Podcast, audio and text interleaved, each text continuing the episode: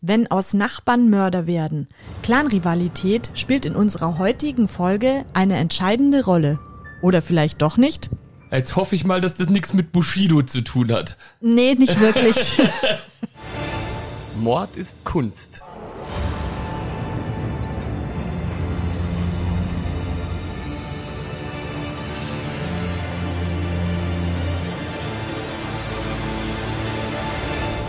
Hallo ihr Lieben da draußen und hallo lieber Ludwig hier. Hallo, Servus liebe Nina und Servus liebe Zuhörer. Ludwig, heute habe ich was für dich dabei, das wird dich sicher interessieren, weil ich habe es schon als mein nächstes Urlaubsziel auserkoren. Aber warum soll mich dein nächstes Urlaubsziel interessieren? Weil ich hundertprozentig sicher bin, dass dich das auch super interessiert. Das weiß ich einfach. Aber unser nächster Urlaub by the way, ist doch gemeinsam, wenn wir nach Manchester fliegen. Ja, da freue ich mich auch schon sehr, wenn wir nach Manchester fahren, aber das wird dir jetzt auch gut gefallen. Okay, ja, dann lass mal gucken. Genau, ich zeig's dir jetzt mal, bin gespannt, ob du es schon gleich erkennst. Das Bild könnt ihr wie immer auf unserer Website mordistkunst.de oder bei Instagram mord-ist-kunst ansehen. so sieht's aus. Und aussehen tut auch dieses Bild. Und wie es aussieht, das versuche ich jetzt mal hier in Worte zu fassen. Nina, kannst du mal ein Licht anmachen vielleicht? Ich, wir sitzen äh, hier nämlich hinter relativ dir. im Dunkeln hier bei das ist Nina. heute schon eine äh, späte Stunde. Okay. So, nun kann er auch was sehen. So. Ohne genau, sich die Äuglein kaputt zu machen. Das war nicht... Nee, das ist nicht gesund. Das war, so. Also. Wir haben es Winter auf diesem Bild. Und es ist ein Szenario im Freien. Hier sind mehrere Menschen, die sehen aus, als wären sie wirtschaftlich jetzt nicht unbedingt so gut gestellt, weil die alle relativ leicht bekleidet sind, eher so in Lumpen gehüllt und vorne hier kriecht so eine Frau am Boden rum, hinten ist einer mit einem Gehstock, also die sind alle recht desolat hier, diese Leute. Es sind eine Gruppe von Menschen, die hinter einer Klippe Schutz gesucht hat in dieser Winterlandschaft und die eben alle jetzt nicht so begeistert reinschauen. Also wie ich schon gesagt habe, ich mutmaße, die befinden sich hier in einer Armutssituation, frieren. Ein Hund haben sie dabei, der guckt hier so nach oben. Und genau, die stehen hier vor so einer Art Klippe oder vor so einem Hang und auf der Klippe selber ist ein Mann, der kriecht vom Zuschauer weg auf allen Vieren. Davor steht einer, der ist so gebückt und wie mit einem Gehstock, aber es sieht aus, als wäre es ein Degen, den er da hält. Und an der Klippe selber, an der Wand hier lehnt ein Gewehr, das sehe ich. Also die sind bewaffnet. Am Boden liegt noch ein Degen. Da sind Frauen auch dabei in dieser Gruppe, die sind, sind, verzweifelt, fassen sich an den Kopf. Eine Frau umarmt hier so einen Mann und weint an dessen Brust, so wie es aussieht. Und davor ist noch ein junges Mädchen, das auch einen Mann umarmt. Und jetzt pass auf, diese Männer haben Schottenröcke an. Ah. Das erkennt man hier nicht so leicht, weil das jetzt nicht das rote Karo-Muster ist, was oft assoziiert wird mit den Schotten, was ja einfach nur eines von ganz vielen ist sondern eher ein, so ein dunkelgrünes, aber man erkennt hier einen Tatan. Und in denen sind hier die Männer zumindest gehüllt. Was passiert denn hinter der Klippe? Also hinter dem Felsen, das ist ja einfach ein Felsen, vermutlich. Ein Felsen, genau. Ah ja, jetzt pass auf, das ist nur so schemenhaft zu erkennen, aber es brennt, glaube ich. Ah ja, genau, und jetzt, jetzt macht es Sinn. Okay, pass auf. Hier kommt mein Take, was hier passiert. Das ist irgendwann im 18. Jahrhundert, so roundabout die Zeit, wo auch Rob Roy gelebt hat, über den vielleicht einige den Film gesehen haben mit Liam Neeson in der Hauptrolle. Und es sind hier Schotten, die sich in einem Konflikt mit den Engländern befinden. Und deren Dorf wurde hier niedergebrannt. Das ist das, was man am linken oberen Bildesrand sehen kann. Die Leute sind hier offenbar noch geflüchtet, bevor da die Schurken kommen konnten, um sie zu meucheln und verstecken sich jetzt hinter diesem Felsvorsprung. Und die zwei Männer, die hier so links auf dem Felsvorsprung so draufkauern, die gucken eben nach, was da so los ist bei dem brennenden Dorf, beziehungsweise schauen sich halt an, wie das Dorf gerade niederbrennt, während die anderen Leute hinter der Klippe sind und das nicht mit ansehen wollen. Vor allem die Frauen sind hier sehr, sehr bestürzt und verzweifelt. Die eine weint hier ja auch dann auf so einem kleinen Felsen drauf und ähm, wird da getröstet von einem Mann, der hinter ihr steht und Genau, denen hat das Schicksal gerade übel mitgespielt, diesen Leuten. Das ist meine Auffassung. Teilweise hast du recht. In der Zeit hast du dich ein bisschen geirrt. Es ist nämlich 100 Jahre früher. Und wenn ich dir jetzt den Tipp gebe, dass das alles in den Highlands stattfindet, fällt dir da noch was anderes ein, außer Rob Roy? Ja, Highlander mit Christopher. Aber das ist ja jetzt nicht unbedingt historisch faktengetreu. Nee, das ist jetzt auch nicht das, was, äh, worauf wir hinaus wollen. Also Nein. der Kurgan war es nicht, das Dorf da hinten Okay, ich werfe hat. jetzt noch einen Ortsnamen in den Raum Glencoe. Äh, ja, das klingt wie eine Whisky-Sorte, aber okay. es klingelt nichts bei mir. Du musst, du musst mich aufklären. Ich okay. bin jetzt auch, was die schottische Geschichte anbelangt, nicht so trittsicher. Wie gesagt, Braveheart natürlich spitzenmäßiger Film einer der besten. Rob Roy, auch super gut. Ich dachte auch jetzt hier eher an Rob Roy als an Braveheart, weil Braveheart, das ist ja die Geschichte, die spielt ja noch viel, viel, viel früher. Und da hätte ich jetzt gesagt, passt auch jetzt irgendwie der, der Malstil nicht unbedingt dazu. Naja, gut, das ist, also es ist später gemalt worden, das Bild, als das Ereignis, das darauf zu sehen ist. Aber ich das glaube, ist ja cool. Hier sogar ganz klein unten 1852, oder? Ähm, zwischen 1883 und 1886 ist es gemalt worden. Und zwar von James Hamilton. Und das Bild heißt The Massacre of Glencoe. Aha, und Glencoe ist scheinbar jetzt hier das, was im Hintergrund da brennt. Genau.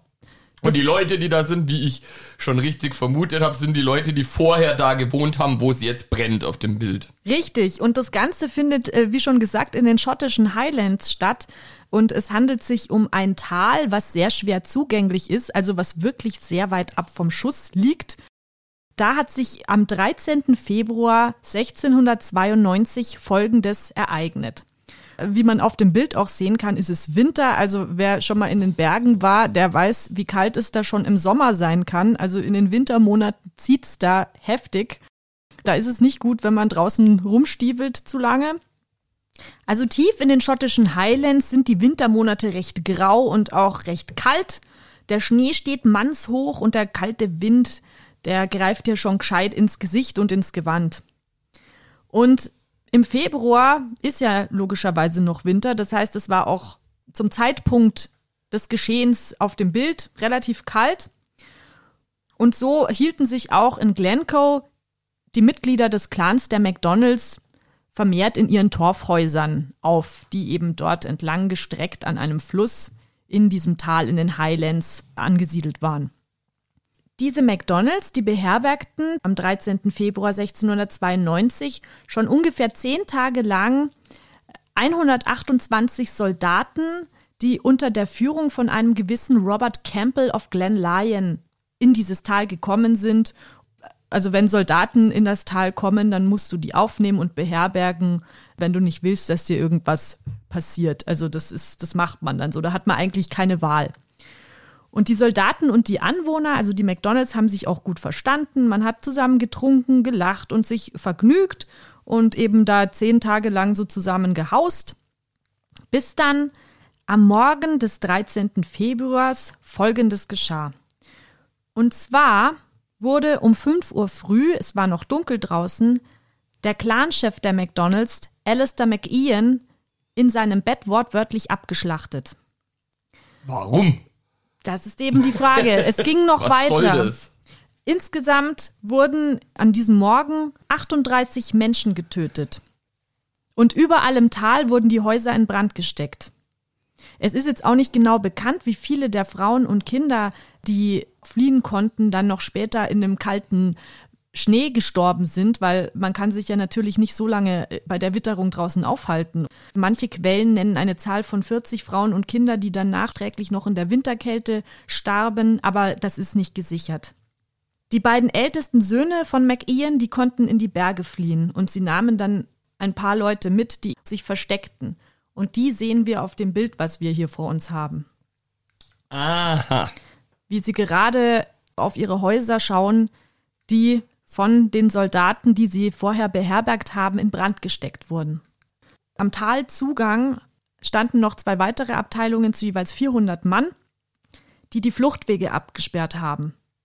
Sie kamen zu dem Massaker zu spät. Ob sie zu spät kommen wollten, damit sie sich nicht beteiligen mussten, ist nicht geklärt.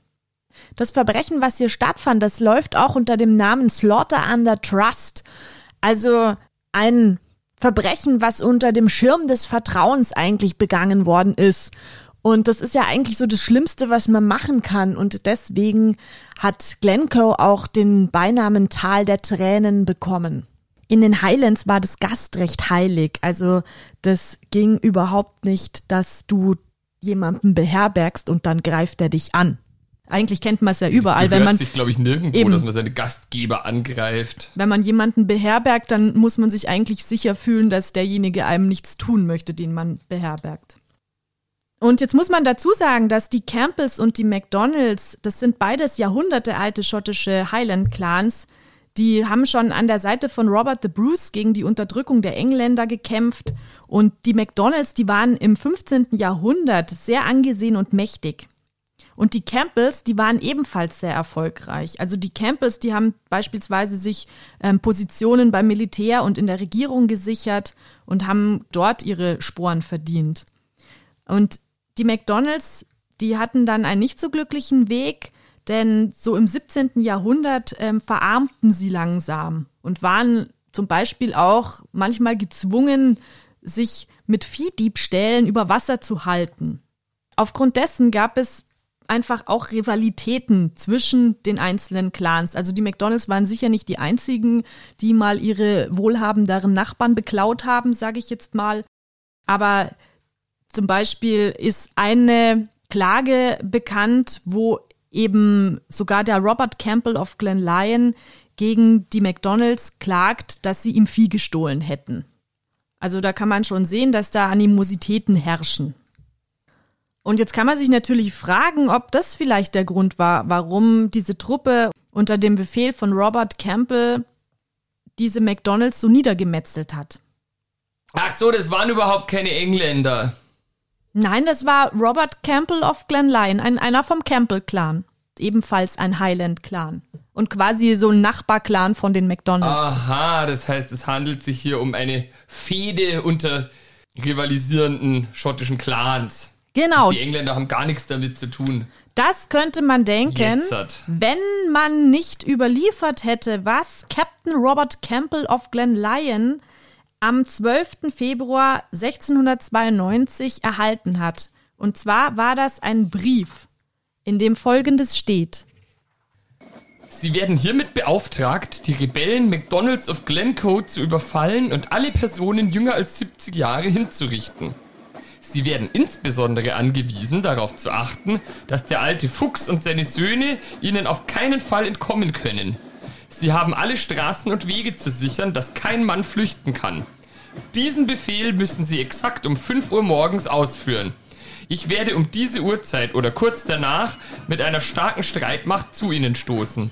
Sollte ich nicht um 5 Uhr eintreffen, haben Sie nicht auf mich zu warten, sondern folgen dem Befehl. Dieser Befehl kommt direkt als Sonderauftrag vom König. Zum Wohle und zur Sicherheit des Landes, damit die Wurzeln und Äste dieser Kreaturen gekappt werden. Achten Sie darauf, dass dieser Befehl ohne Fehde und Gnade befolgt wird. Andernfalls werden sie als Feind des Königs und der Regierung betrachtet und als unfähig angesehen, ein königliches Kommando zu führen. Am 12. Februar 1692 im Dienste ihrer Majestät. Genau, und diesen Brief hat eben Robert Campbell am Tag vor dem Massaker erhalten. Und daraus geht ja eindeutig hervor, dass es sich hier um einen Auftrag von ganz oben handelt. Was kann jetzt der König gegen die McDonalds haben? Welcher König? War das jetzt der englische oder der schottische? Da können wir jetzt gleich mal einhaken, genau. Und zwar. gab es ja nämlich damals beide. Da hast du recht. Wir haben in dem Fall zu diesem Zeitpunkt einen König für England und Schottland zusammen. Und zwar war das der König James II. Und König James II., der wandte sich immer mehr dem Katholizismus zu. Und wir wissen ja seit Heinrich VIII. ungefähr, seit dieser Zeit, dass der Protestantismus in England eine immer größere Rolle spielte und auch sich da immer Spannungen schon ergaben zwischen Katholiken und Protestanten. Und eigentlich wollte man sich in England, also die englische Regierung, auch nicht mehr so vom Papst unterjochen lassen, sondern wollte eigentlich den Einfluss schmälern und war deswegen überhaupt gar nicht begeistert, als sie merkte, dass König James sich immer mehr dem Katholizismus zugewandt hat. Aber war das nicht auch der, der die King James Bible gemacht hat, die ja der das protestantische Standardwerk ist im. Nein, nein, das war der erste und das war 80 Jahre vorher schon. König James hatte eine Tochter, die Protestantin war und seinen Sohn wollte er aber katholisch erziehen. Und ähm, das war quasi der Stein des Anstoßes, dass er gesagt hat, er möchte seinem Sohn eine katholische Erziehung geben. Da hat dann das englische Parlament Probleme mit gehabt, weil sie eigentlich nicht mehr katholisch werden wollten. Es war so, dass sich das englische Parlament eben wegen dieser Katholizismusnähe dieser erneuten von König James II. abgewandt hat und ihn stürzen wollte. Das schottische Parlament gab es damals auch parallel, die waren da so ein bisschen verhaltener, weil James II. war auch ein Stuart und die Stuarts sind ja natürlich den Schotten sehr verbunden, weil die kommen quasi ja aus Schottland. Und deswegen war das auch so, dass da natürlich die Loyalität der schottischen Bewohner Großbritanniens eher auf Seiten von James noch lag.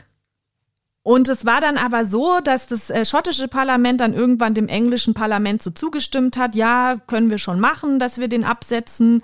Und da waren aber die Highland Clans nicht amused darüber, weil die Highland Clans noch eine stärkere Verbindung zu diesem James II. zu den Stuarts hatten und die haben dagegen vehement revoltiert. Die waren auf der Seite von James II. Das kam dann so weit, dass irgendwann Wilhelm von Oranien nach England einmarschierte und der war mit der protestantischen Tochter von James verheiratet schon und der siegte dann in diesen Schlachten, die dann hin und her gingen von James gegen das englische Parlament, ging Wilhelm von Oranien als Sieger hervor und dann bot man ihm die Krone an. Und da dachten auch alle, das ist eine gute Idee, weil er hat ja auch die Tochter von James geheiratet, so ist man da ein bisschen verknüpft. Da gab es dann eben so ein paar Scharmützel drumherum, weil eben einige Highland-Clans damit nicht einverstanden waren. Aber Wilhelm von Oranien schlug jede Schlacht und so mussten dann Highland-Clans wie zum Beispiel auch die McDonalds die standhaft auf der Seite von James blieben, den Schwanz einziehen und quasi nach Hause gehen. Und auf einem Rückweg von so einer Schlacht hätten sie offensichtlich relativ effizient mal bei den Campbells auch geplündert, heißt es. Und die Campbells, die hatten eher so den Riecher für, was ist für uns am besten. Das waren so ein bisschen auch eher Opportunisten und die schlugen sich auf die Seite von Wilhelm von Oranien, weil sie gemerkt haben, der James hat einfach verloren, da kommt nichts mehr von dem.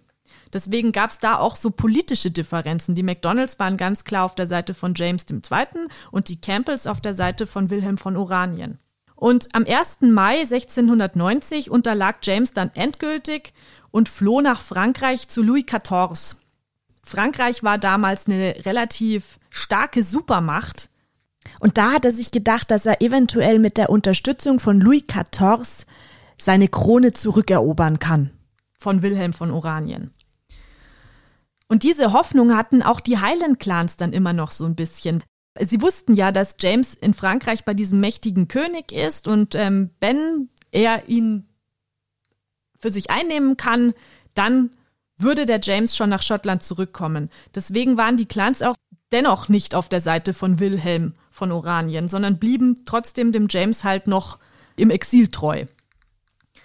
Wilhelm hat aber auch gemerkt, dass das für seine Politik relativ gefährlich ist, wenn sich die Clans ihm permanent in den Weg stellen und hat ihnen also im August 1691 angeboten, ihnen zu verzeihen und den Verrat, den sie ja in den vorhergegangenen Schlachten gegen ihn begangen haben, zu vergessen und wenn sie ihm bis 1. Januar 1692 den Treueid leisten, dann sollte alles vergessen sein und sie werden nicht mehr dafür belangt, sondern einfach in die Gemeinschaft von Wilhelm von Oranien aufgenommen.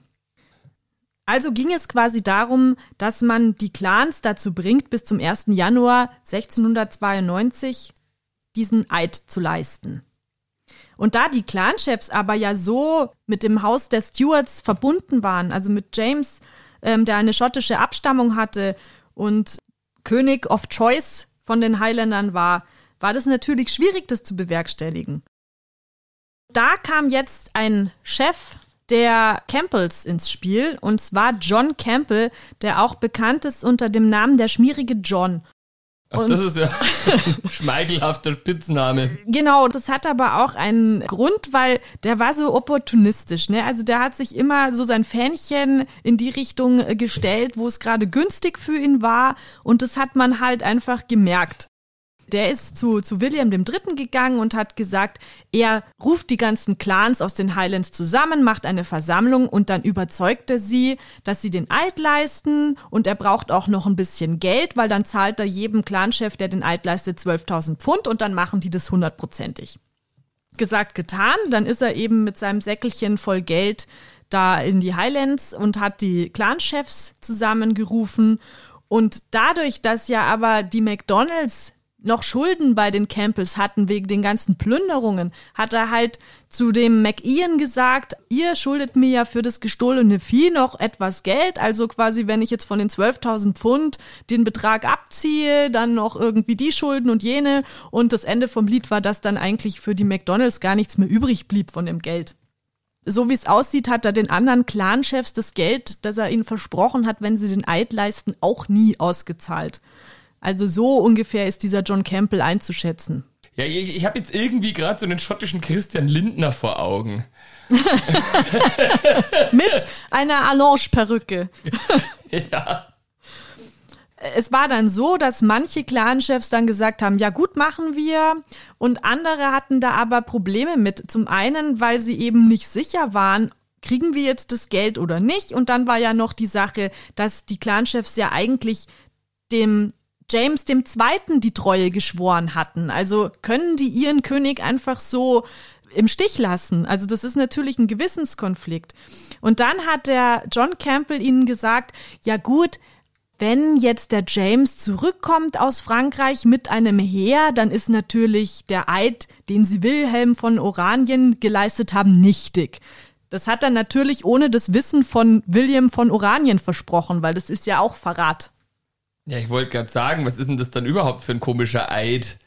Wenn du sagst, ja, ich schwöre jetzt hier dem König die Treue, außer ein anderer König kommt mit mehr Soldaten. Ja, da, also das, das Ding ist, der, er hat genau gewusst, dass die Clanschefs aus den Highlands William von Oranien nie die Treue leisten würden aus Überzeugung. Also er wollte sie da einfach dazu bringen und nebenbei auch noch das Geld von William von Oranien, das er gekriegt hat, einstecken, was er eigentlich den Clanchefs hätte zahlen müssen für die Eidesleistung. Achso, das heißt, er hat dann schon mehr oder weniger auch gegenüber den anderen Clans transparent gemacht, dass er diesen Deal mit dem Eid jetzt zwar eingeht, aber halt auch nur, um quasi sich, sich und den anderen Clans letztlich Ärger von der Backe zu halten. Also John Campbell war definitiv auf der Seite von Wilhelm von Oranien. Der hat ihm auch freiwillig äh, den Eid geleistet, weil die Campbells waren Treue von Wilhelm von Oranien. Den war der James II. nicht so wichtig. Aber dadurch, dass er eben zu denen sagt, ja, und wenn dann der König James wiederkommt, dann ist ja die Sache sowieso wieder anders und dann ist Wilhelm von Oranien auch weg vom Fenster. Also hat er schon durchblicken lassen, dass das jetzt ihm jetzt auch nicht die Welt bedeutet, wer jetzt da König ist. Okay, also nach dem Motto, es sagt halt einfach ja und so, das passt dann schon. Und, und er selber war natürlich nix. auch eine, eine hinterkünftige äh, Schlange, sage ich jetzt mal, weil er sich halt einfach irgendwie so beide Wege offen gehalten hat dadurch. Also Ja, klar, weil nicht er so ja ganz schmierig war. Genau, der schmierige John. Wie hieß der denn im Original, also auf Englisch? Ähm, Slippery John heißt der auf Englisch. Okay, ja, das kann man so sinngemäß übersetzen oder halt jemand, der schnell quasi in eine Situation reinrutscht oder sich reinrutschen lässt, die für ihn halt am günstigsten ist. Genau. Also, also der hat das auf jeden Fall so bewerkstelligt. Dann war es aber so, dass er nicht so wirklich erfolgreich war mit seinem Plan, dann die Eide von den Clanchefs zu bekommen, weil er hätte sich dadurch natürlich auch Liebkind bei Wilhelm von Oranien gemacht, also beim König, weil er dann hätte sagen können, ja schau, also die Highlander, die tanzen alle nach meiner Pfeife, die habe ich unter Kontrolle, ist doch cool. Aber hat so nicht funktioniert, denn die meisten Clanchefs wollten einfach noch die Antwort von James abwarten, was er dazu sagt. Denn James hat ja im Exil gelebt und dann haben sie sich gedacht, wir schreiben ihm einfach einen Brief, was wir jetzt machen sollen und wenn die Antwort kommt, dann überlegen wir nochmal. Und das haben sie getan. Also sie haben James nach Frankreich einen Brief geschrieben und James hat dann im Laufe der Zeit gemerkt, er kann Louis XIV nicht als Partner in seiner Sache gewinnen und wird so schnell nicht mehr nach Schottland zurückkehren können. Und hat deswegen die Clanchefs von dem Eid entbunden und hat ihnen geraten, ja, schwört Wilhelm von Oranien den Eid. Das Ganze hat er per Brief losgeschickt, die Order, und zwar im September erst. Jetzt haben wir quasi September und wir müssen bis 1. Januar den Eid geleistet haben.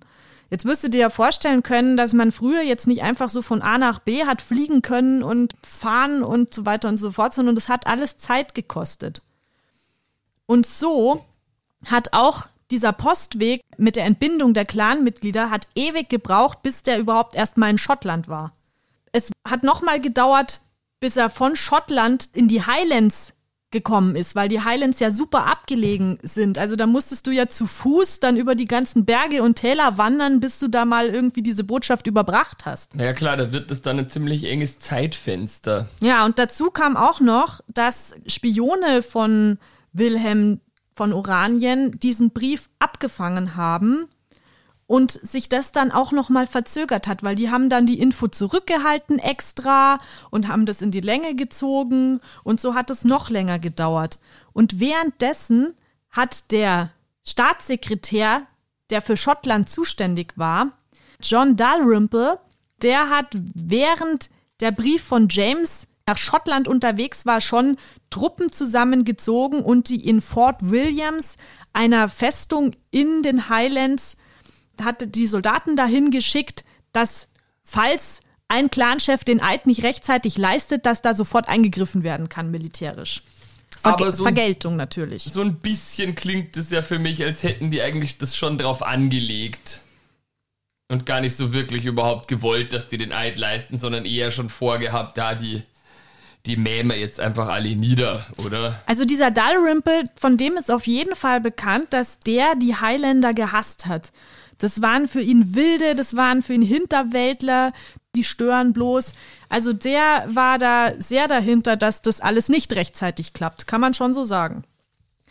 Jetzt war ja das Problem, dass dieses Glencoe, das ist relativ abgelegen, sehr, sehr weit weg vom Schuss. Es ist ja in den Highlands. Das Genau. ist ja schon per Definition abgelegen.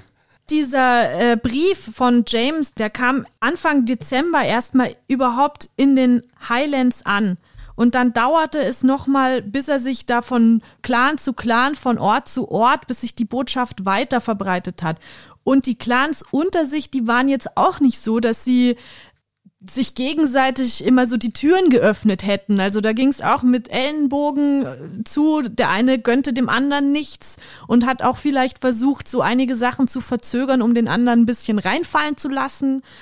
Und so hat es ewig gedauert, bis dann letzten Endes auch Alistair McIan von den McDonalds diese Nachricht bekam. Und zwar hat der die erst am 28. Dezember bekommen.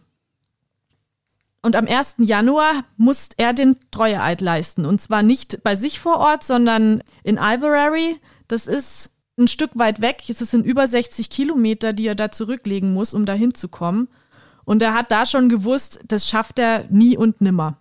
Ja klar, ich meine vor allem im Winter auch bei unwegsamem Gelände. Ich meine 60 Kilometer jetzt grundsätzlich zu Pferde, das ist ja zu schaffen an einem Tag.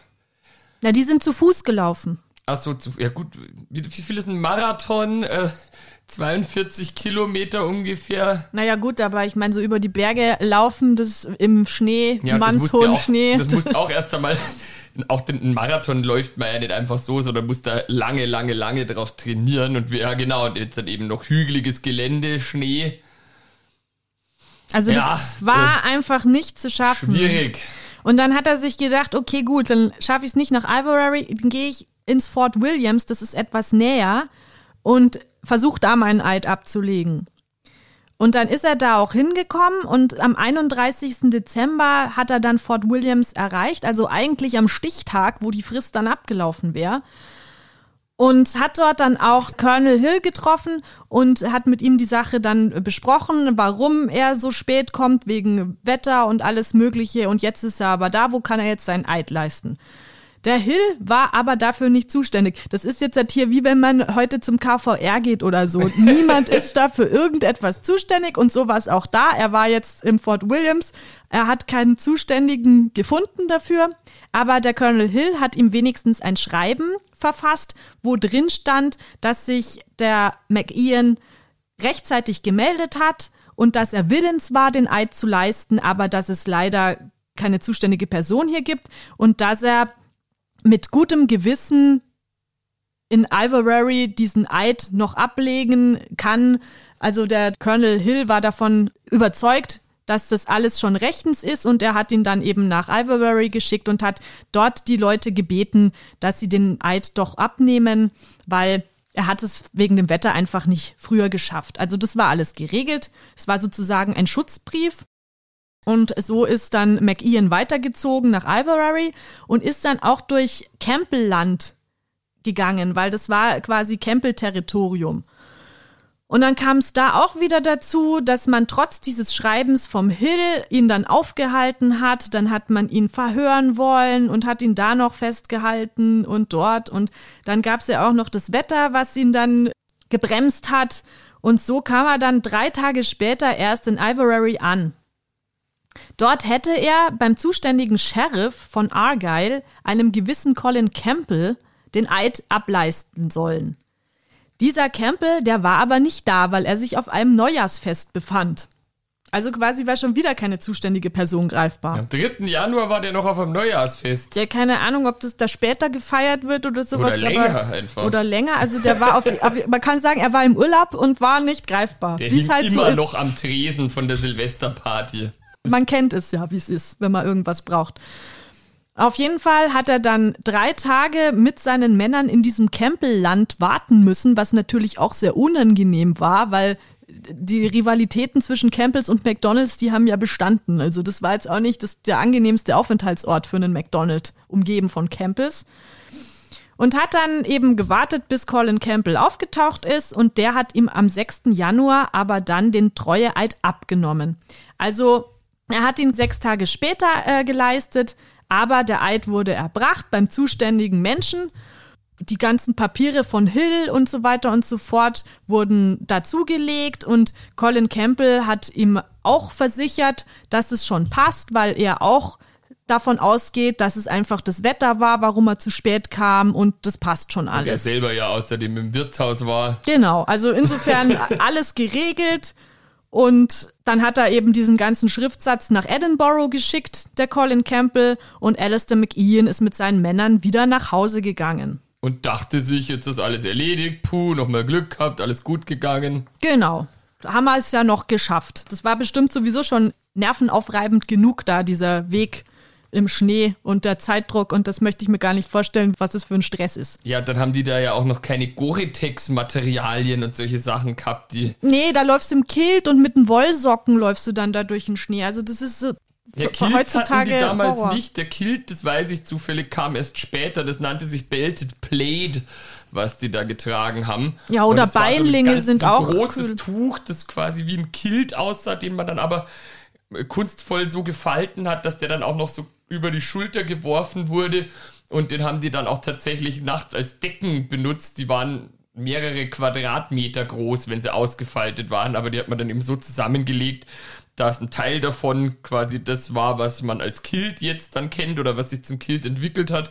Und der, der Rest wurde dann so um den Körper drum gewickelt. Ja, ich muss auch sagen, dass ehrlich gesagt so Schafswollgeschichten, die sind ja auch recht wasserundurchlässig und warm. Also ich Ja, glaube, genau, das ist also die eigentlich war- gar das nicht war so schon, schlecht. Das war schon kein Scheiß, was die da getragen haben mit diesem Belted Plate. Das war schon wintergeeignet, sage ich jetzt einmal, aber ich denke jetzt halt hauptsächlich so an die Schuhe, wenn du da halt so lange Strecken zurücklegst.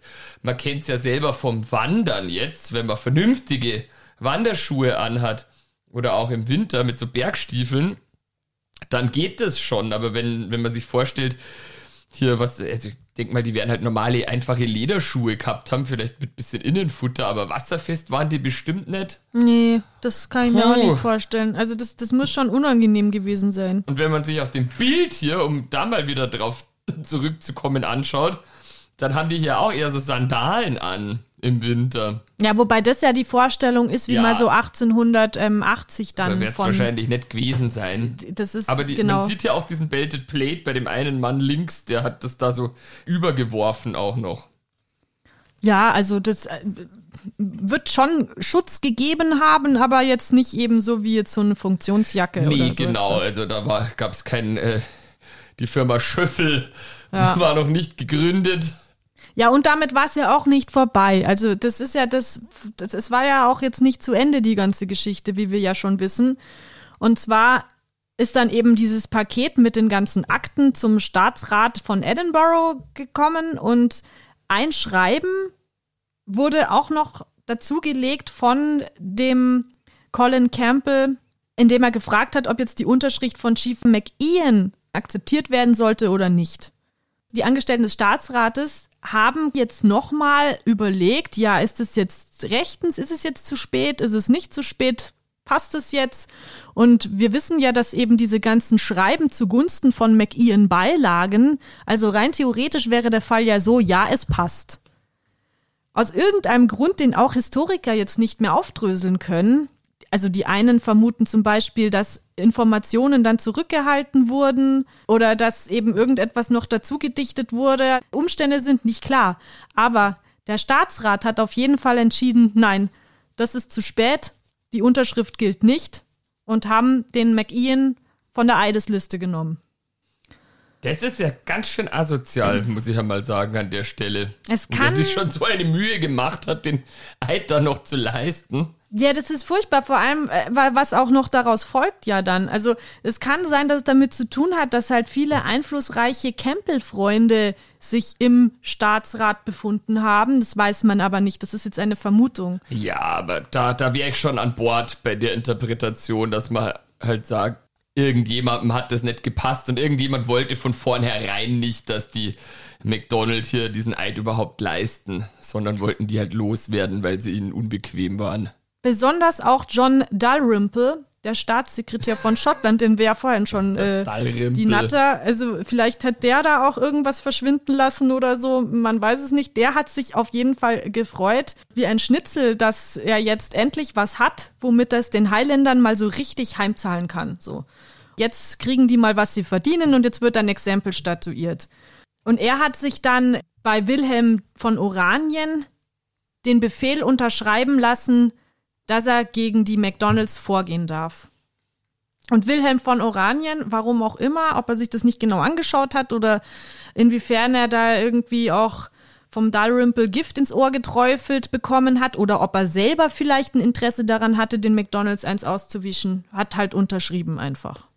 Ja, dem wird es wurscht gewesen Es war sein. Der wurscht, saß ja wo ja. ganz woanders. Der hat sich wahrscheinlich nicht groß geschert um so einen kleinen Clan irgendwo in den Highlands. Der hat sich wahrscheinlich auch gedacht, es wird schon passen. Aber Ja, das ist genau. natürlich fies, weil ich meine, ähm, die Leute, die zählen ja auch auf ihn irgendwo und auf seinen Schutz. Und eigentlich Colin Campbell hatte ja den McIan den Schutz versprochen. Er hat, er hat ihn wieder heimgeschickt und hat gemeint, es passt alles. Ihr habt jetzt den Schutz von Fort Williams, also es ist alles in Ordnung. Wovon dieser ja dann auch ausgegangen ist, als er heimgestapft ist. Und dann war auf einmal nichts mehr in Ordnung. Und dann war es eben so, dass dieser Dalrymple, der hat sich ein paar Offiziere versammelt um sich und hat dann eben diesen Plan aufgestellt, dass er eine Truppe nach Glencoe schickt, dass die unter dem Befehl von Robert Campbell geführt wurde. Das war höchstwahrscheinlich auch kein Zufall, denn dieser Robert Campbell war einerseits ein Campbell, er war ein Campbell, der auch schon mal Klage gegen die McDonalds erhoben hat und er war zudem ein Säufer und ein Spieler, der im Prinzip ehrlich gesagt noch nicht so viel auf die Reihe bekommen hat. Und er war auch schon recht alt, also es war auch jetzt nicht davon auszugehen, dass er noch viel auf die Reihe kriegen wird. Also das war eher so jemand, den kann man gut als Bauernopfer benutzen. Und den haben sie dann eben mit diesen 128 Mann nach Glencoe geschickt, mit der Order, dass Glencoe die Truppe aufnehmen sollte. Ob jetzt der Robert Campbell und seine Soldaten auch schon wussten, warum sie da hingehen sollten, zu welchem Zweck, das kann man auch nicht genau sagen. Einige Historiker gehen davon aus, dass sie es hundertprozentig gewusst haben mussten, zumindest der Robert Campbell. Andere gehen davon aus, dass sie es nicht wirklich wussten, sondern erst als am 12. Februar dann die Order kam, alle unter 70 hinzurichten. Ach, die Order kam dann später, als die schon dort waren. Genau. Zuerst wurden sie hingeschickt Genau, sie Ach. wurden hingeschickt am ungefähr so um den 1. Februar rum, kamen sie dort an und Aber haben warum gesagt, wurden sie überhaupt hingeschickt? Es muss ja irgendeinen Grund dafür gegeben haben, den man denen gesagt hat. Ja, dass sie sich da zum Weitergehen bereit halten. Wohin? Ja, das ist die Frage, das weiß ich auch nicht. Weiß ich auch nicht, ob das jemand von denen wusste. Also sie sollten da sich quasi bereithalten und auf weitere Instruktionen warten das ist eben die Frage, ob man schon wusste, dass die Instruktion war, dass man dann da ein, ein Massaker anrichtet. Das ist nicht so klar, ob das schon vorher den Soldaten und auch Robert Campbell bekannt war. Ja, das wird ja den McDonalds auch irgendwie komisch vorgekommen sein, wenn da irgendwie 100 noch was und wie viele waren es? 128. 128 Männer vom Nachbarclan anmarschiert kommen und sagen, hier können wir jetzt hier ein paar Tage bei euch uns aufhalten. Es wird ihnen sicher komisch vorgekommen sein. Auf der einen Seite haben sie ja gedacht, sie haben den Schutz von Fort Williams, also sie sind jetzt quasi Teil davon. Und auf der anderen Seite haben sie ja auch keine Wahl gehabt. Also was hätten sie denn machen sollen? Nö. Sagen können, ja, das genau. Ähm, ja, und das wäre dann aber gleich wieder Verrat an der Krone gewesen, weil du die Truppen nicht aufnimmst und dann hätten sie es wahrscheinlich gleich massakriert. Also das kannst du dann nicht. Du musst sie dann schon aufnehmen. Die zählten dann schon als königliche Truppen auch. Ja, ja, natürlich. Die ganzen Truppen unterstehen ja König Wilhelm von Oranien, aber natürlich Sie sind ja woanders stationiert, die kommen ja jetzt nicht alle aus London ge gelaufen. Ja, ja, aber es waren ja die Campbells. Genau. Das, das, ist, was ich nicht ganz kapiere. Die Campbells, die haben sich, das hatte ich vorher am Anfang mal gesagt, die haben sich gute Posten in der Regierung verschafft, überall, auch so im Militär. Und deswegen, der eine Campbell, der hat die Eide entgegennehmen können für den König und der Robert Campbell, der war eben Captain vom, von so einer Militärtruppe. Ach, das waren jetzt also quasi auch nicht alles Leute von dem Campbell-Clan, sondern das war eine Militäreinheit unter Führung eines Typen aus, aus dem Nachbarclan. Ja, wobei schon viele Campbells auch in dieser Truppe mit dabei ja, waren. Okay, ja, jetzt verstehe ich's.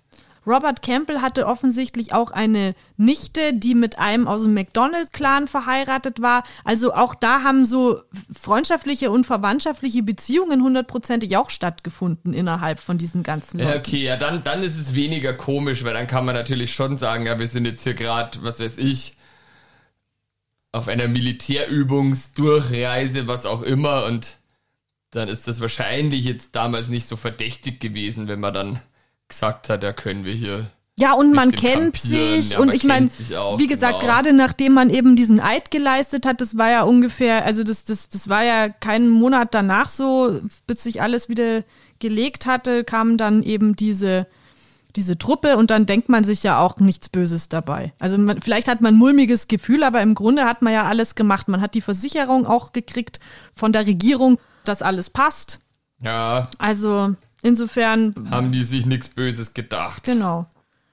Und da eben ist es auch die Frage, ob jetzt die Soldaten auch das schon wussten oder eben nicht, was sie dann tun sollten. Okay, ja. Und dann kam an diesem 12. Februar dieser Brief an Robert Campbell, den du vorher vorgelesen hast, wo es eben heißt, dass sie um 5 Uhr früh alle unter 70 massakrieren sollen. Und dass sie bloß aufpassen sollen, dass eben der alte Fuchs, also Alistair McIan und seine Söhne nicht entkommen. Also man wollte wirklich den kompletten Clan auslöschen. Okay, aber das zumindest haben sie ja dann nicht geschafft.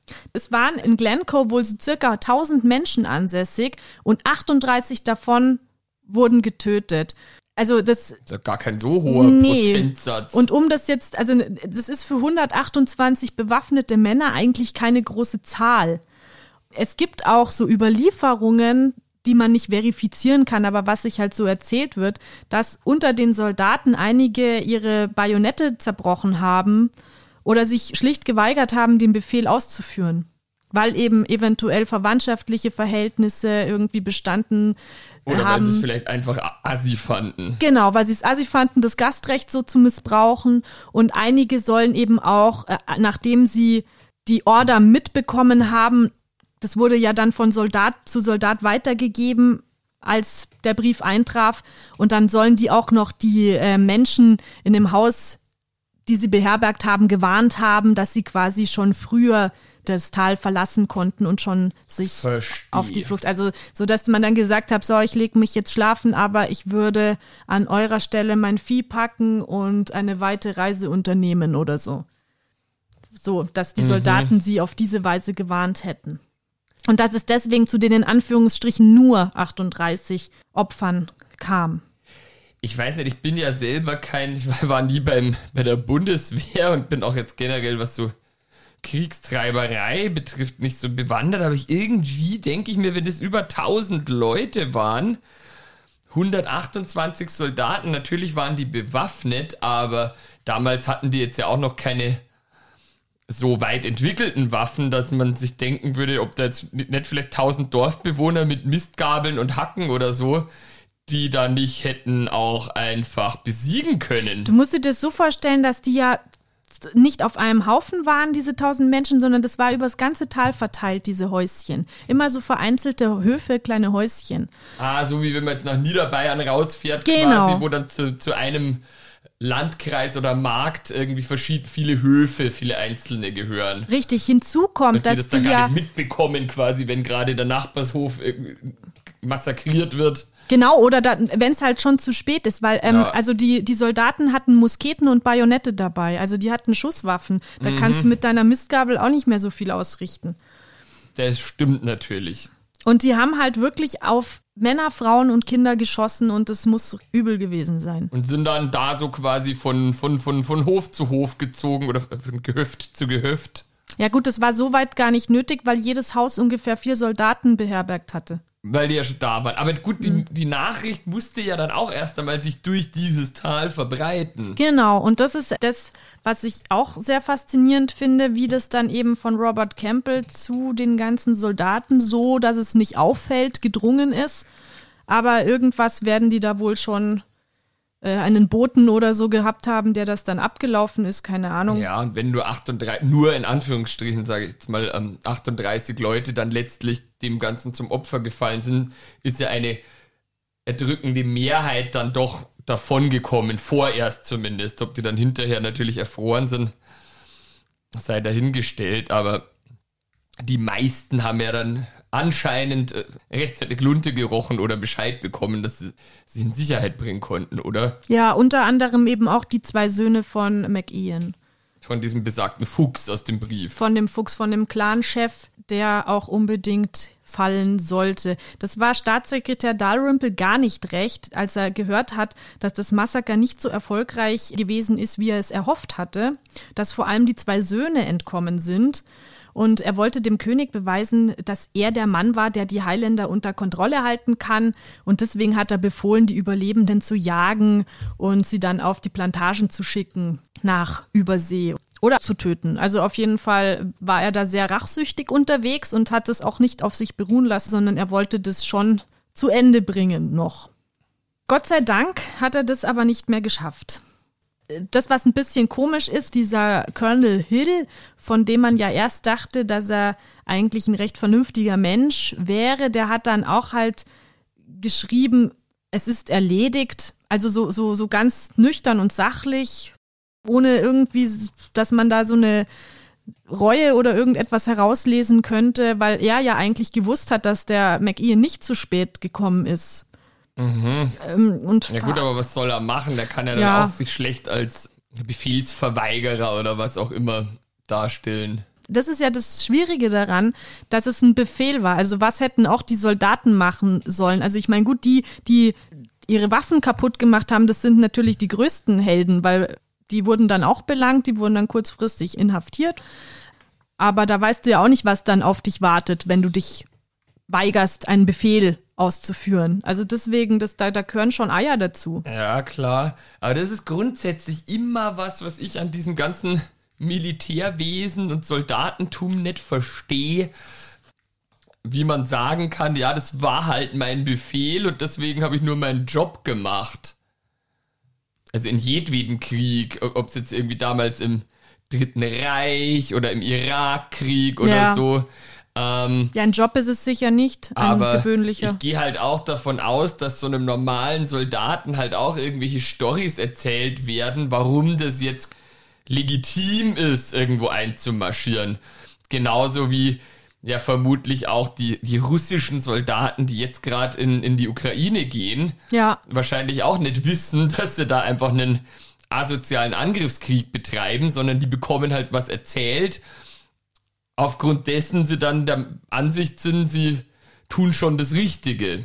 Ja, ja, klar, also die werden natürlich auch in die Richtung gedrängt mental. Aber man muss jetzt schon auch dazu sagen, dass es wirklich offensichtlich so war, dass stolz war da keiner auf, auf die Tat, was sie da machen mussten. Es ist auch so, dass Robert Campbell, der wurde dann noch ein schlimmerer Säufer und der hat sich auch, ja, der hat es überhaupt nicht verkraftet und der hat sich auch ein paar Jahre dann nach dem Massaker zu Tode gesoffen. Man gab natürlich insgesamt der, der, den Campbells die Schuld an der ganzen Geschichte. Ja gut, waren sie ja auch, waren ja, die hätten ja auch einfach sagen können, nö, das machen wir nicht. Das stimmt. Die Berichte über das Massaker und auch der Brief mit dem Befehl, die sind irgendwie zu James nach Frankreich gelangt. Und dann haben natürlich die Anhänger von James Wind unter den Flügeln bekommen, weil die das natürlich genutzt haben von wegen, ja, was führt denn Wilhelm von Oranien für eine Politik, wenn er die eigenen Leute abschlachten lässt? Was ja auch nicht unbegründet ist, diese Kritik. So hat sich das dann weiter verbreitet und wurde immer bekannter, diese Geschichte. Und dann musste man natürlich, ob man wollte oder nicht, von Seiten der Regierung dann eine Untersuchung durchführen. Das wurde unter anderem auch auf Druck von der Königin Mary, die ja die Tochter von James war und dem schottischen Volk ja auch verbunden war durch ihre Abstammung, wurde das ähm, anberaumt und angefeuert, dass da jetzt Untersuchungen stattfinden sollten. Wie konnte es überhaupt so weit kommen? Wer ist denn eigentlich schuld daran? Weil es war sich dann schon jeder eigentlich einig, dass es ein Fehler war und dass McIan und die McDonalds aus einem Fehler heraus abgeschlachtet worden sind. Das war klar, aber wer jetzt der Schuldige war an der ganzen Sache, das musste man noch herausfinden. Und deswegen hat man dann 1695 eine Kommission eingesetzt, die sich den Vorfällen angenommen hat, weil man vor allem das Problem hatte, dass es ein Mord unter Missbrauch des Vertrauens war. Und das war im schottischen Recht unter einer hohen Strafe gestellt, dass du eben dieses Gastrecht nicht missbrauchst. Und das Glencoe Massacre ist ja eindeutig ein Mord unter Missbrauch des Vertrauens. Ja, und was kam dann am Ende raus bei der Sache? Weil irgendjemand musste ja wohl oder übel dann den Kopf dafür hinhalten. Ja, kannst du dir denken, wer den Kopf dafür hingehalten hat? Ja, wahrscheinlich der, den man ohnehin am Anfang schon hingeschickt hatte, hier der, der versoffene Campbell-Typ, der, der halt quasi einfach letztlich der Depp war, der das Ganze auch schon ausführen musste. Genau, im Grunde ist eigentlich die ganze Schuld an Robert Campbell und seiner Truppe hängen geblieben. Den Dalrymple, den hat man dann auch belangt, den hat man seines Amtes enthoben. Der war ja auch offensichtlich einer von den führenden Köpfen dieser Intrige. Und so hat man den über die Klinge springen lassen. Und den Robert Campbell, der wurde versetzt mit seinen Truppen ins Exil und äh, hat sich dann aber zu Tode gesoffen. Also der hatte eh kein schönes Leben mehr danach. Der wurde damit gar nicht fertig. Der einzige, der so eigentlich ohne irgendetwas da herausgekommen ist aus der Sache, war der König Wilhelm. Der war sich überhaupt keiner Schuld bewusst und wurde auch nicht dafür belangt, obwohl er ja eigentlich auch sein Signum unter diesen Befehl gesetzt hat. Weil ohne dieses Signum wäre es ja gar nicht möglich gewesen. Klar, also ich denke, so als König damals war das wahrscheinlich so, dass man sich gedacht hat, ja, Mai, ich war ja weit weg und habe jetzt selber nicht mitgemischt, deswegen ist, also so würde ich mir das, glaube ich, zumindest als so ein König irgendwie versuchen, schön zu reden. Die Kommission, die dann den Abschlussbericht äh, der Untersuchungen verfasste, hat die Unschuld des Königs zweifelsfrei erwiesen und hat alle Schuld dem Staatssekretär zugeschoben. Aber na gut, irgendwie ist er ja trotzdem verantwortlich, weil er muss ja, sich halt dann die Sachen freilich. anschauen, die er unterschreibt. Also das, das kann man ja so auch nicht sagen. Aber das ist ja alles Augenwischerei. Da will sich ja niemand hinstellen und sagen, das habe ich zu verantworten und schon gar nicht eben so ein König, der ja darauf bedacht ist, ein gutes Image zu wahren nach außen hin. Und das ist ja das allerschlechteste Untertanenmanagement, sage ich jetzt mal, wenn man da so aus einer Flüchtigkeit heraus, weil er keine Ahnung, irgendeinen Bericht nicht vernünftig gelesen hat und einfach irgendwo seine Unterschrift drunter gesetzt hat, letzten Endes dann den Mord an unschuldigen Zivilisten verursacht hat.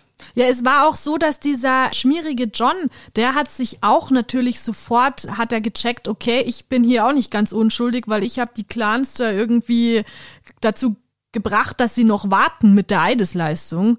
Und der hat den McDonalds auch geschrieben, dass er nichts dafür kann und dass sie ihn bloß von der Schuld freisprechen sollten. Und er hatte aber nie eine Antwort erhalten. Die haben sich auch wahrscheinlich gedacht, leck uns am Arsch. Ja, äh, also ist ja auch verständlich eben.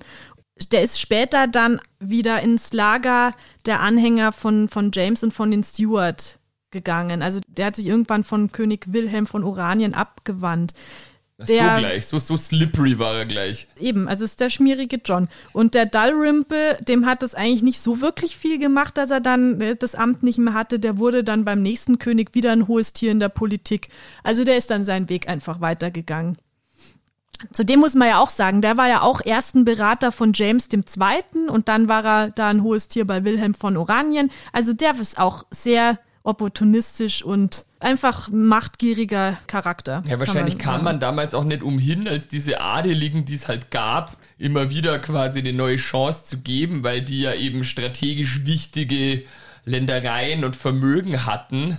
Die tatsächlichen Schurken oft ungeschoren davonkommen, ja, weil stimmt. sie halt eben in bestimmten Schlüsselpositionen sind oder entsprechende Connections haben, dass sie sich dann irgendwie rauslavieren können obwohl sie ja selber viel mehr zu verantworten haben als der schlussendliche einfache Soldat, der dann den Abzug drückt. Ja, die sind immer so sneaky, das ist schon, das stimmt schon. Also ja, und halt haben halt ja. Ressourcen, das meine ich halt eben, dass das dann das durchaus möglich ist. Auch, ich meine, es gab ja auch zahlreiche NS-Funktionäre, die es dann irgendwie geschafft haben, nach dem Zweiten Weltkrieg in Deutschland dann weiterhin irgendwelche guten Ämter ja. Bekleiden, weil sie halt eben die entsprechenden Kontakte hatten. Nicht wenige, auch in der Politik. Ja, eben, genau, das meine ich. Das ist immer dasselbe, das ist ja leider das, das wiederholt sich und wiederholt sich. Die Linie der Campbells ist im 18. Jahrhundert erloschen. Die McDonalds hingegen, die sind dann wieder in das Tal zurückgekehrt und haben sich weiter vermehrt und haben auch ein Denkmal gestiftet, das an dieses Massaker erinnert bis ins 20. Jahrhundert hinein, da gab es ein Restaurant in Glencoe. McDonalds. Auf dem, nee, aber da war auch dann klar, äh, was Phase war, weil da stand nämlich Hausierer und Campbells verboten. Und auch der Spruch Never Trust a Campbell, der ist in Schottland wohl auch noch relativ bekannt. Also das Ereignis, das hat ziemliche Narben hinterlassen. Also man hat auch keinen mit Namen Campbell in diesem Restaurant bedient. Ich, ich glaube heute auch noch nicht. Ich weiß gar nicht, wie es jetzt ist, aber ja, es ist auch nicht ganz in oder Ordnung. Natürlich also, nicht. Aber ist es vielleicht tatsächlich sogar so, dass wenn man einen bestimmten schottischen Namen trägt, dass dann sich das schon irgendwie darauf zurückführen lässt? Das Bild, was ich dir gezeigt habe, das ist ja von einem gewissen James Hamilton, der ist ja ein schottischer Maler. Und der hat sich eben auch sehr mit der Geschichte gerade zu der Zeit auseinandergesetzt und viel drüber gemalt. Und dann gibt's aber noch jemanden, der hat auch ein Bild äh, über Glencoe gemalt. Das heißt Glencoe 1692. Das ist ein Zeitgenosse von James Hamilton. Und zwar heißt er John Black MacDonald. Also ich weiß es nicht, ich konnte es nirgendwo herausfinden, ob der tatsächlich Wurzeln hat zu den Highland Clans, aber es ist jetzt nicht ausgeschlossen, weil das ist auch ein schottischer äh, Maler und möglicherweise hat er eben auch familiäre Wurzeln dort in Glencoe. Ja, okay, pass auf, ich habe gerade kurz gespickt, die müssen nicht alle zwangsweise auf den selben Clan zurückgehen, sondern hier steht, McDonald ist ein ursprünglich patronymisch entstandener englischer Familienname, abgeleitet von dem schottisch-gälischen Namen MacDomnall. Ah, okay. Mit der Bedeutung so Sohn des Dom Ja, eben, das, das wollte ich nämlich auch gerade sagen. Mac ist ja einfach Sohn von. Genau, ja. Das ist ja, irisch ist ja, glaube ich, Fitz, Fitz David und so, das ist, glaube ich, auch Sohn von. Aber man weiß es nicht. Also dieser Künstler vielleicht ist tatsächlich ein echter McDonald. Das Problem ist ja das, dass man hier auch wieder versucht hat, offensichtlich die Clan-Rivalität quasi als Vorwand zu nutzen für ein Verbrechen, was von der Regierung begangen worden ist. Also man hat das ja äh, so drehen wollen, dass dieser äh, der Campbell-Clan im Prinzip die alleinige Schuld trägt dafür. Dabei ist es ja eigentlich eine Sache vom Staatsapparat gewesen. Also man hat hier seine Fürsorgepflicht für das eigene Volk nicht nur nicht wahrgenommen, sondern man hat einen Teil seiner Leute verraten. Also die wurden ja auch vom König verraten. Und das ist ziemlich ähm, perfider, wenn das dann so gedreht wird, als wäre das eine Clan-Rivalität und ein Unglücksfall zwischen zwei rivalisierenden Clans, wenn etwas so akribisch geplant ist von Regierungsseite. Das ist ja heutzutage eben auch noch manchmal so. Ich meine, da brauchen wir bloß in die Ukraine schauen. Äh, Putin hetzt auch Leute gegeneinander auf, die sich im Prinzip eigentlich nichts getan haben. Ich denke, dass wahrscheinlich fast jeder bewaffneten Auseinandersetzung oder jedem Krieg irgendeine wilde und hanebüchene Rechtfertigungskette vorausgeht, um die Leute zu mobilisieren und ja, um auch dazu zu motivieren, zu, einander zu umzubringen. Ja, das ist wirklich das Grausamste, was es gibt, ist, wenn man einfach Leute so gegeneinander aufbringt, dass sie sich umbringen. Das ist wohl wahr. Und hier ist es ja eindeutig, dass es ein Befehl war. Also das ist ja jetzt auch keine Spekulation. Man hat ja den Befehl schwarz auf weiß vorliegen. Es gibt auch ein Gedicht darüber, das heißt Glencoe. Das ist von Douglas Alexander Stewart. Vielleicht kannst du es zum Abschluss der Folge kurz vorlesen. Das mache ich. Sigh, wind in the pine. River weep as you flow. Terrible things were done long, long ago. In daylight golden and mild, after the night of Glencoe, they found the hand of a child lying in the snow. Looped by the sword to the ground, or torn by wolf or fox. That was the snowdrop they found among the granite rocks.